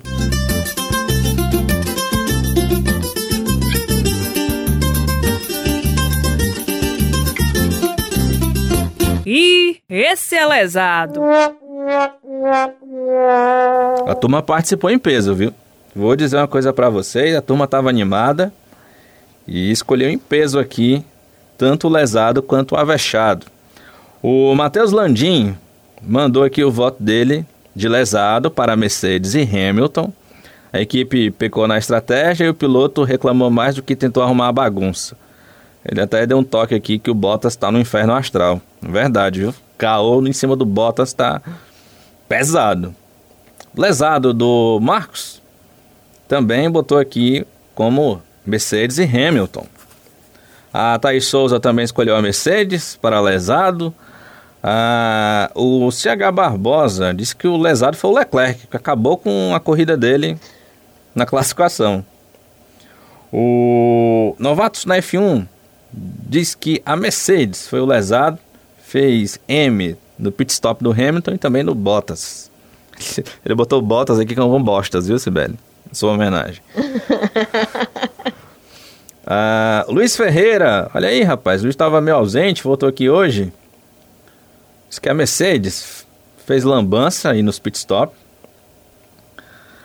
É, o lesado também do Max Souza vai para a Mercedes. Mesma opinião do Anderson Barreto. E o lesado aqui do Adalto Júnior vai para o Ricardo. Final de semana, segundo Adalto, o Ricardo andou absolutamente nada. Danilo, seu voto. É com muito pesar que eu voto no Ricardo, porque não pode, o dele terminar em terceiro, ele décimo segundo. Já na classificação, classificação totalmente diferente dos dois. E não está se achando com o carro, acredito que ele ainda vai se recuperar nessa temporada, nesse ano, mas o tempo está passando. E se a gente olhar qual foi o piloto que teve resultado assim que não teve nada a ver com aquilo que o carro pode produzir, com certeza é o resultado do Ricardo. E o Ricardo, pela primeira vez, acho que eu voto nele porque nunca mereceu, né? Mas sim, nesse GP, o Ricardo, que já venceu em Mônaco, né? Foi o lesado. Flávia, o seu voto? Olha, sabe, sinceramente, eu, eu fico também meio assim de votar no Ricardo, fica até triste. Mas eu vou votar no Ricardo com menção desonrosa para Yuki Tsunoda, porque pelo mesmo fato, além de ter sido ido mal, tem a comparação com o companheiro de equipe que é péssimo. O Gasly terminou em sexto e o, o Tsunoda ficou, o Tsunoda ficou décimo sexto, gente, também exatamente a mesma diferença, né, do, do Ricardo pro Lando. Então, vou de Ricardo porque a minha, eu tenho mais expectativa no Ricardo do que no Tsunoda, enfim, porque, né, óbvio. Mas menção Rosa pro Tsunoda e pra Mercedes, que foi muito atrapalhada. Fico triste, né, Sibeli? Fico triste. Ah, não, tô chorando. Sibeli, o seu voto? Eu voto com o Danilo, também acho que Ricardo hum, hum, foi lesado. Cara, levar a volta é foda. Sem condições. Sem condições. Apesar de acreditar muito na capacidade dele. Mas vai ser Ricardo. Vai ser Ricardo. E, e tipo, a gente, bora, bora, bora maneirar um pouco de achar que um erro da Mercedes é uma tragédia. Nossa, tragédia. Não, errou, se lasque. Pronto, Ricardo. a, a minha escolha também, eu, eu, na verdade eu tô em dúvida até agora, mas eu, enfim, vou escolher, né? Não tem, não tem, não tem muita... É, é Big Brother, não é? é ter que votar é, pois é, gente, eu, eu vou ter que voltar no Ricardo, porque a gente não tem muita afinidade. E eu acho que nesse momento no jogo é preciso você escolher uma pessoa. Eu tenho pessoas que são muito mais próximas de mim nesse momento. O embora Sa... você não tenha nada contra ele, né? É, embora eu não tenha nada contra ele. É, mas eu preciso me posicionar nesse jogo, então o meu voto vai no Ricardo. Mas não querendo votar nele. É isso. Ficou bem justificado aí, pessoal, o voto? Deu pra engolir. Deu pra engolir, né? Então que bom. Mas é isso, gente. Vai pro, vai pro Ricardo o, o voto. É, por esses motivos que vocês já elencaram, especialmente. Eu acho que o mais duro foi, foi ter levado uma volta do, do Lando, do companheiro de equipe, né? Quando você leva uma volta no companheiro de equipe, é, é uma situação bem complicada. Mas eu vou deixar aqui duas menções desonrosas. Uma para o Tsunoda, que não andou absolutamente nada. E eu vou. A Sibeli vai ficar um pouco chateado comigo, mas o, o Mickey nesse final de semana deu uma aprontada, hein, Sibeli? Só porque o bichinho bateu. É. Só porque o bichinho bateu. Ei, mas tu viu a Bateu e, no, e deu um prejuízo de 500 mil reais. Pô, eu vi lá. Coitado. Pô. Ei, mas pelo menos, ó, Tipo assim, ah, Mônaco não se ultrapassa. Ela vem o Mickey, pá, tchau, tchau, Nikita, falou. Foi me compensou ele ultrapassar o Nikita. Mas ele terminou atrás. atrás. É, foi. Ele pois veio. é. Então, mas quem leva. quem, pode ter tudo. Né? Quem leva o título de lesado, então, do GP de Mônaco é o nosso Ricardo. Esse dia, enfim, chegou. Mas, Quem diria, né? Pois é, mas Cara, eu tenho esperança que vai melhorar. Regular. Vai melhorar. Ah, piorar não dá, não. É. Se piorar, aí é. perde o emprego. É um xiririca. Pois é. Vamos escolher então o nosso avexado, pessoal. Sobe a vinheta. Se garantir muito, mas se garante, se garante, se garante, mas. Eita, que esse é avexado. O avexado para o Matheus Landim tem que ir para o Verstappen. Administrou muito bem o P1 com menção honrosa para o Vettel. O Vettel, né? O Verstappen também é a escolha do Marcos. O avexado da Thaís Souza é o Sainz, que enfiou a Ferrari no pódio na oportunidade que teve, com menção honrosa aí ao Vettel e ao Gasly. O avexado do CH Barbosa vai para o Pérez, pela estratégia, né? A ultrapassagem em cima de Vettel, Gasly e Hamilton. O avexado do Novatos no F1 vai para o Vettel. Menções honrosas aí para Norris, Gasly e o Max, que segundo ele está andando demais. O avexado Luiz Ferreira é o Vettel. O avexado do Max Souza também é o Vettel. O Anderson Barreto diz aqui que Norris e Sainz merecem o prêmio de avexado.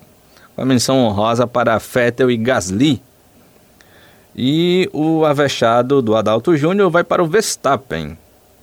Meu povo, tem um detalhe aqui, ó. Que eu vim perceber agora.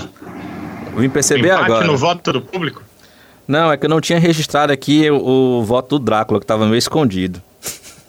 Porque Drácula, né, sabe, na noite, escondido, né? né? Pois é, é, é. Desculpa aí, Drácula, mas a gente registra agora, tá?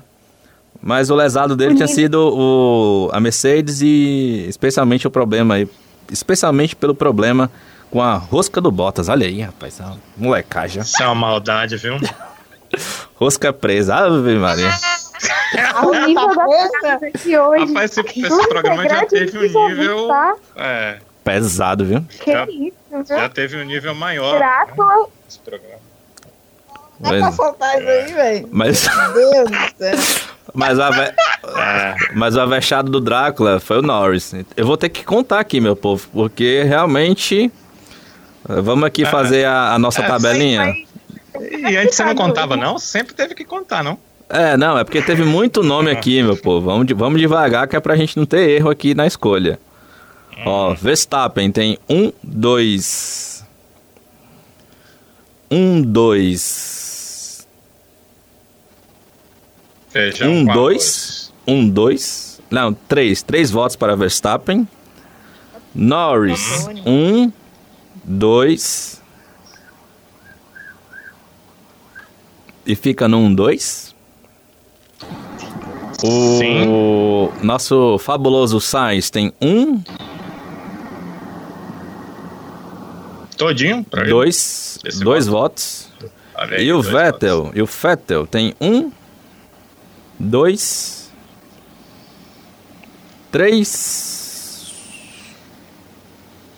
Ih, rapaz, deu empate aqui. Deu empate. A galera escolheu aqui Verstappen É, e então- Vettel. Então vai um voto pra cada da galera, né? Vai um Isso. voto pra cada da galera. Se deu empate, né? Exatamente. Vamos lá, Danilão, seu voto aí no Avechado. Vettel, pra mim foi o, foi o melhor. Eu vou até dizer porque que, por exemplo, eu não voto no Verstappen. Foi muito bem na classificação, mas ele nem fez a pole. E ele ganhou a posição por causa daquilo que eu falei. Não bateu, fez uma boa classificação e a equipe não errou. Mas ele não fez nada assim de extraordinário para tomar a primeira posição. O extraordinário foi que o carro do Leclerc tinha, teve problemas e não largou. É, o Sainz também não tá, dá para dizer que foi mal, ele foi muito bem, mas as posições que ele ganhou foram é, a do Leclerc porque não largou e o erro do Bottas, o erro da equipe, né? Que o Bottas não errou, o erro da equipe, o erro da Mercedes em relação ao Bottas. O Norris aconteceu a mesma coisa, só que o Vettel saiu de oitavo para quinto, ultrapassando inclusive o Hamilton no meio. Então, n- não dá para fazer achar que é algo igual, é diferente a forma como ele conseguiu as suas posições. Houve a estratégia da equipe? Houve, mas houve a velocidade dele na pista para que a estratégia pudesse funcionar. Então, por isso eu, eu voto no, no Vettel. Eu fico olhando para todos aqui, os pilotos, ninguém fez algo de espetacular, porque a gente não viu uma ultrapassagem espetacular, porque é Mônaco. Então, infelizmente, a gente tem que olhar o que é que o piloto fez na pista para que a estratégia pudesse funcionar. E a estratégia funcionou muito bem para o Pérez e para o Verstappen. Então, meu voto ficaria entre os dois. Só que eu voto no Verstappen porque ele fez o máximo que eu imagino que o carro poderia conseguir na classificação e depois ainda conseguiu posições na prova que eu acho que foi acima também da capacidade do carro. Foi ele que fez a diferença. Enquanto que o Pérez fez a diferença na corrida, mas na classificação ele fez muito abaixo. O Pérez não poderia ter terminado essa corrida a- a- fora do pódio. Não poderia, porque o, o outro carro da equipe ganhou a corrida. Então, acho que ele ainda está abaixo. Por isso, meu voto é para Sebastian Vettel. Vejam só, viu? Depois de muitos e muitas corridas, né, muitos e muitos GPs, o Vettel concorrendo ou ganhando como lesado, dando a volta por cima. E eu não sei se ele vai ganhar, mas tenho meu voto para Avechado e concorre para Avechado, que eu acho que é uma coisa muito legal, né? Dando a volta por cima o Vettel para quem pensava que ele estava num fim de carreira melancólico. Pois é, foi um, um desempenho bem acima, né? E bem legal de se ver. Sibeli, sua escolha, apesar de eu já imaginar qual seja. Será mesmo? Será mesmo? Vixe. Rapaz, eu vou dizer um negócio. Só não pode ser ele porque ele não correu. Porque pra mim, meu filho, o avexado, o craque do, do final de semana foi o Leleque, velho. ele fez o negócio acontecer, a magia acontecer, bicho. Leleque. Mas assim, a menção rosa vai pra ele, obviamente, que nem valeria, porque o cara nem correu. Porém, contudo, entretanto, os humilhados serão exaltados. Mais uma banana para os fiscais de INSS. E o avexado foi Fettel, pai. Fettel na cabeça com aquele sorriso maravilhoso, todo de cabelo, né? Porque agora ele tá, deve estar fazendo implante. Não é possível. O cabelo voltou, né? Apareceu com o cabo. Pois é. De repente o cabelo voltou. Então, assim, tá feliz. Fiscal de cabelo. Né? Tem que ter esse desempenho mesmo. Fiscal de cabelo é mulher, mas é porque tu viu antes e depois da Ferrari. A Ferrari acaba com a gente. É, mas foi pesado, viu, do Vettel. acabou com o. Tadinho, um pena, agora ele tá negócio tão assim. bem. Pois é, é, você vê, né? É uma relação meio tóxica. Ferrari, sabe? Só quem sabe, só quem passa sabe, pai. Então, assim, é, Feto, não tem nem o que falar. As condições de, de corrida dele foram, foram mais espetaculares pra você falar, porra, o cara fez isso em Mônaco. Então, eu tô, eu tô com o Danilo. Total. Mas correndo por fora o Leleque, viu? Sem Leleque, pai, não tinha esse, esse babado todo, não. É, foi merecido. Ô, Flavinha, a sua escolha? Não vou eu estava indo votar no Verstappen, mas o discurso, principalmente do Danilo, me convenceu muito, porque realmente eu parei para pensar nesse lado mais espetacular da coisa. E votar no Verstappen, porque, enfim, ele fez tudo que ele tinha que fazer, eh, largou bem, manteve bem, eh, aproveitou do- dos problemas, porque os problemas dos outros não é culpa dele, então ele estava se aproveitando, estava no direito, no certo. Eh, e assumiu a, a liderança do campeonato. Então, para mim, a Machado foi ele, porque tinha sido, né? Eu pensei, ele, ele era um forte candidato. Então, eu pensava em votar nele, mas realmente é, esse, o, o discurso do Danilo me, me levou para o lado do mais espetacular do Vettel. E eu já tinha ficado muito feliz com o Vettel. Ia dar uma menção rosa para ele, com certeza, porque ele chamou muita atenção quando eu fui vendo algumas coisas. Se bem que a transmissão, vocês viram aquela palhaçada da transmissão que cortou bem na hora do da briga. Sabe? e botou Assim, meu pistol. Não, gente. a gente já não tem emoção. Você já faz isso, pai? Que Foi, isso? foi uma tristeza, uma, uma, uma briga por É, é, é, posição. E eu vou contar, vou contar para vocês uma coisa. No F1 TV Pro tem é, uma transmissão alternativa, né? Você pode assistir a transmissão da prova normal, que é a mesma da TV, escolhendo é, uns carros para você ver a as câmeras, e tem a Paddock GP, que é uma transmissão diferente do Paddock. Eles deixaram na, na, na transmissão do Paddock normal lá a continuidade enquanto cortaram na TV normal. Cara, é, foi muito, muito decepcionante aquela parte. Foi um negócio. que, Hum, vai, agora vai, agora vai. Eles simplesmente cortaram pro Stroll, passando em cima do negócio lá. E, gente, foi. Eu só fiquei, Mas enfim. É, velho, lascando a suspensão. eu lá. só fiquei pensando numa coisa. O Sérgio, né? O Sérgio Maurício, narrador, ele não falou praticamente nada, né? Quando isso aconteceu. Não, não fez nenhum comentário irônico nem nada. Mas vocês imaginam o Galvão, hein? Nossa, o Galvão tinha metido papo. Ai, É, ai. não, mas enfim, eu vou, vou de Vettel realmente, porque vocês me fizeram ver mais esse lado emocionante da coisa, eu vou de Vettel, mas com menção honrosa ao Verstappen, que fez o que tinha que fazer. Também ao Sainz e ao Lando, que eu acho que eles merecem por terem conseguido o pódio. Os dois conseguiram o primeiro pódio em Mônaco. É, então, muito, muito legal mesmo. Eu achei esse pódio sensacional. O dou menção honrosa pra ele, porque foi incrível. Vocês viram a entrevista, gente? Do, do, o Lando tava dando a entrevista, depois o Carlos apareceu começaram a se enroscar ali. É muito engraçado, muito legal a relação dos dois. Enfim, foi muito legal de ver também. É, eu vou dar menção honrosa pros três do pódio, mas eu fico com o. É, o, eu, eu tô com você nessa também, viu, Flávia? Então, o- Fettel vai, vai levar aqui o prêmio de, de avexado. Já levou de piloto do dia, né? Pelos internautas. E vai levar também aqui o nosso de avexado. Não só pela corrida em si, né? Mas por ser um, um ressurgimento aí do Vettel que, que começou a temporada mal, né? vai, foi evoluindo um pouco ao longo das corridas e tem nesse GP de Mônaco é, esse ponto alto, né? Até o momento na temporada. E eu destaco uma coisa do, do Vettel para ser o piloto do dia, não só pelo, pelo undercut, né? De ter conseguido avançar aí na, nas... Undercut não, na overcut. Na- nas posições. Mas porque, com exceção do Mick, que conseguiu passar o, o, o fabuloso Mazepin, ele foi o único piloto que conseguiu passar na pista um outro piloto. Né? Porque apesar dele ter conseguido a posição nos boxes, ele ainda teve que brigar ali com, com o, o Gasly.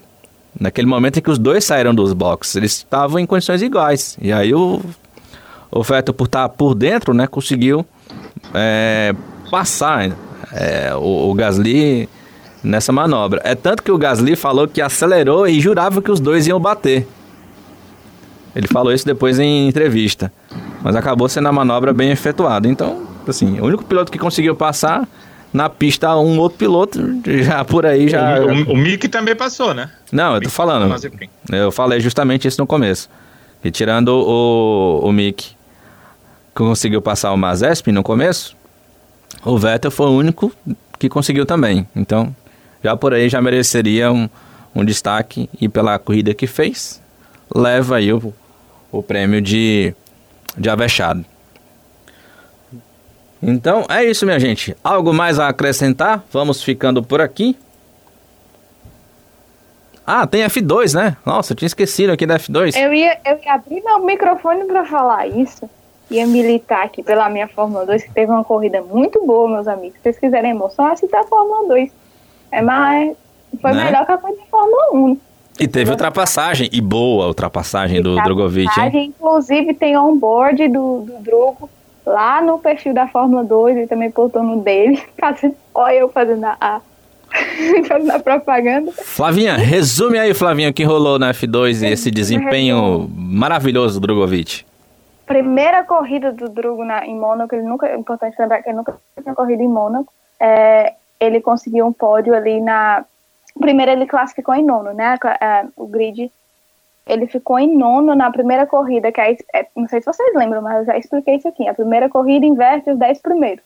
Então ele largou lá de cima, conseguiu segurar bem e, e o Ju, o companheiro de equipe dele, Ju, ganhou a corrida ele ficou em segundo. É, já na segunda corrida rápida, deu muito ruim. A estratégia da equipe foi péssima, inventaram de botar pneu slick quando a pista ainda estava molhada, porque choveu. Foi uma confusão para ele e para o Ju a corrida dos dois foi completamente arruinada. É, então eles ficaram lá atrás, deu em nada, segunda corrida.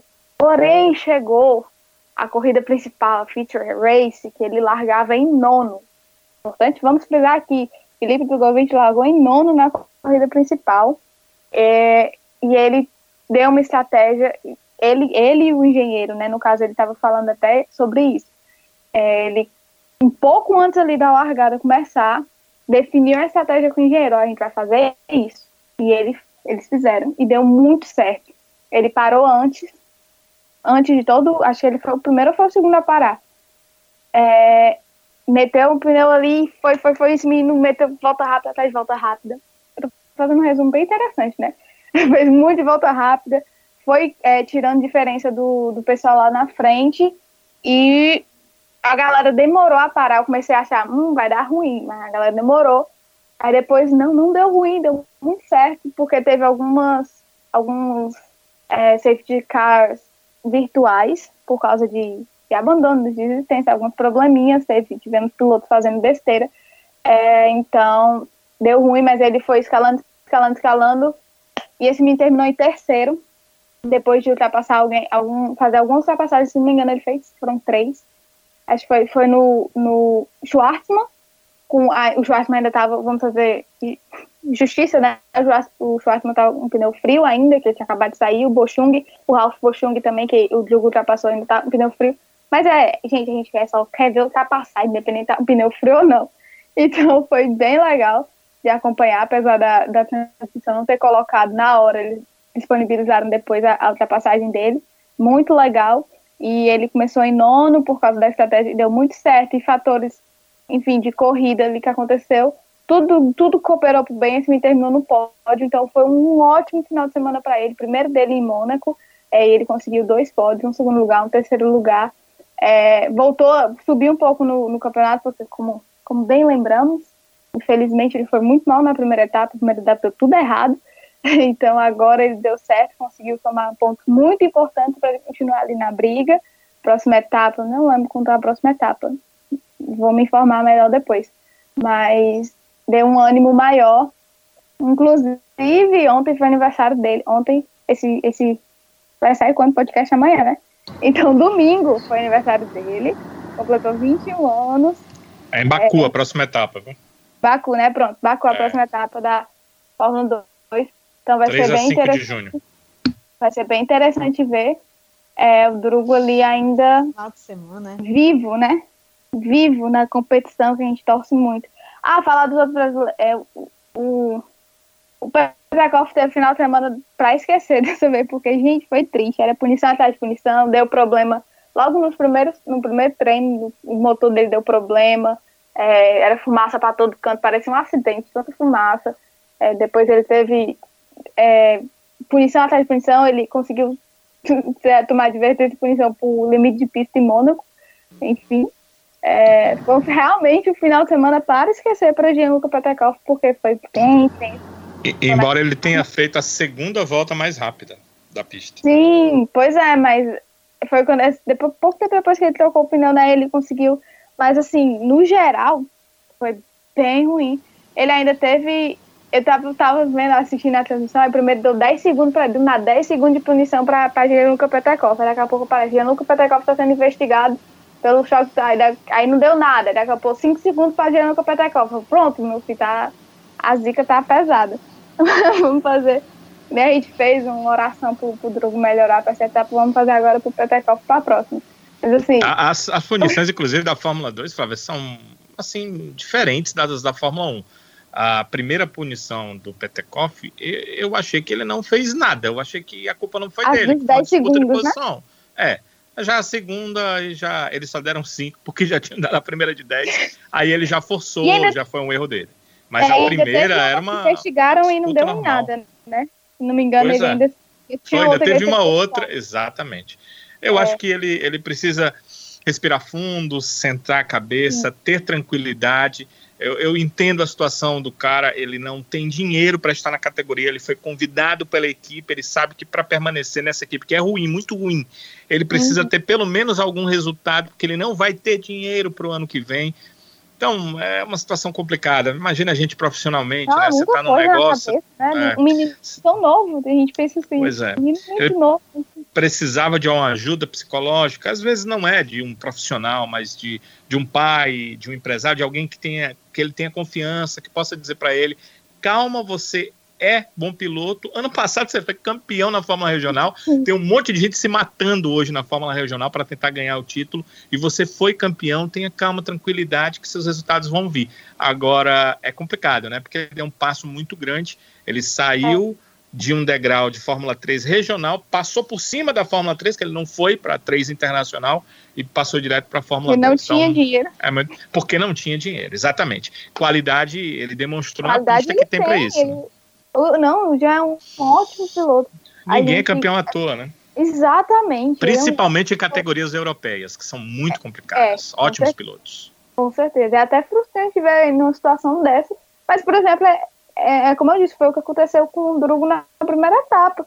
Foi tão assim decepcionante, porque a gente estava com muita expectativa de que ele, depois de um ano, uma temporada absurda dele, né, no ano passado, ele chegou na Uni Virtuosa, que ia ser a equipe que vai disputar título. Aí foi completamente decepcionante as seis corridas dele. É, mas ele botou a cabeça no lugar, veio para Mônaco uma pista que ele não conhecia e um circuito de rua que ele não tinha muito, ele não tem experiência de circuito de rua no geral, em Mônaco menos ainda, porque nunca tinha isso. Botou a cabeça no lugar, foi confiante, estudou, é, trabalhou muito, chegou e fez um ótimo final de semana. Então, assim, eu confio, assim como eu confio no, no, no Felipe, eu confio muito no Gianluca também. E sei que esses meninos ainda vão, vão brilhar demais aí nas categorias de base. E esperamos muito que eles cheguem na Fórmula 1, né? Principalmente. É, torcer para bons ventos ajudarem aí o, o Drugo a chegar nesse objetivo, né? É isso, meu povo. Vamos encerrando o nosso episódio por aqui. Agradecendo aqui ao Danilo Queiroz. Até a próxima, Danilão. Até a próxima, sim, sabe? Um abraço. Muito bom, a equipe está completa hoje. Muito legal a gente ter participado. Até a próxima, se Deus quiser. Abraço para todos. Valeu, Danilão. Sibeli, tchau, tchau. Enxuga essas Ah, lágrimas. meu povo foi massa. Ai, dentro. Ai, vê se eu tô na esquina, sabe? Comemora, comemora. Eu deixo. Só tem isso mesmo pra ti? Só tem, Comemora. só tem um manjadinho, véi. Ei, manjadinho ré bom, Tava viu? morrendo de saudade, rapaz. Tava morrendo de saudade, viu? Um cheiro pra todo mundo. Agora é só junho, é? Ah, daqui a duas semanas, né? Não, mas você se prepara, que daqui a duas semanas tem, tem Baku. Depois de Baku, aí são três lapadas seguidas. Que é, É. na França França. e duas vezes na Áustria. Vai ter treta. Tá bom Ah, pra ti? gente... Ah, meu pai. Na, na França vai ser aquele esquema. Não, a França Ai, não. Será mesmo? Um Espanha 2. Ah, meu Ah, pai. meu Deus, É. a França. Ô, meu Nossa Senhora. Por que, que não tira Ai, Dá-nos paciência. Né? É, já tem Mônaco, ainda tem a França. Ainda tem a França. Ai, gente. Mas se fosse Manicu, eu acho que seria diferente. Manicu é mais legal. Teremos Turquia, esse ano vamos ter França. É decepção. Era outro circuito, né? Manicure totalmente diferente. Agora, pode ser que o problema sejam esses carros, né? Tomara que com os carros a partir do ano que vem, essas provas. Mônaco, porque não tem espaço mesmo. Não, Mônaco não tem jeito. Não tem espaço pro cara passar, fazer o quê? Mal só por cima. carros. Pra caber dois carros, o cara tem que fazer baliza, cara. É, É. dif- é difícil. Mônaco, Mônaco só se for por cima. O, É. o pobre do Stroll até treinou já, pra ver se no próximo, no próximo ano ele por cima dá certo. Pai, bota uma catapulta pra poder. Bota uma rampa. Bota uma rampa. Quem jogou, quem jogou Mario, Mario Kart vai lembrar que É. tinha umas pistas lá que tinha umas rampinhas lá. Era ótimo. Cara, quando chega, quando chega no Mario Kart, que é porque tá na hora de encerrar mesmo. É. Me despedir aqui da Flávia pra gente ir embora. Tchau, Flávia.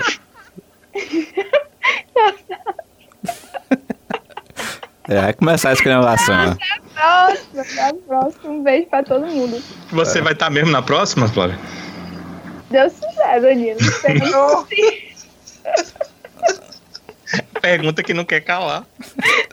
É, alterna, é alternado, é esses, Pele, vocês estão me perturbando. esses desfalques são alternados, é? É. É uma semana sim, uma semana não. Ave Maria. Ai, ai. É isso, minha gente. Vamos embora, porque daqui, daqui pra frente o negócio vai ficar esculhambado. Então é melhor dar tchau. Dizer que a gente se encontra daqui a duas semanas no, G- no pós-GP do Baku. De Baku. Do Baku é ótimo. De Baku. tchau, meu povo. Pelo amor de Deus, vamos encerrar isso. Ainda teve essa no final, cara. Se não encerra. Encerra, sabe? Já encerrou, já. Ah, meu Deus. O cara começa falando de Fórmula 1, termina no Mario Kart. Ah, chegou o maxilar, tá doendo, velho. Ai, me puxei. Ah, meu Deus do céu.